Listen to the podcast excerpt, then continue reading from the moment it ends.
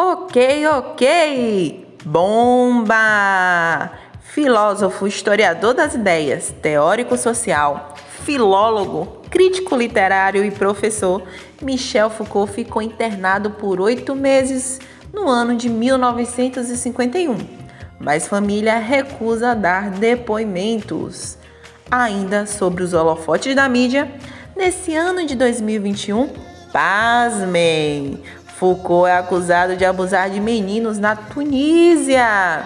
Guy Sorman, um ensaísta de 77 anos, alegou ao The Sunday Times que o pensador francês abusava de crianças de 8 a 10 anos na Tunísia no final da década de 1960.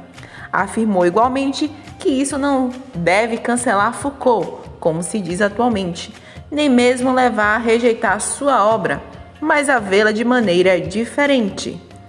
É importante compreender a ocasião em que a alegação de Guy Sorman veio à tona.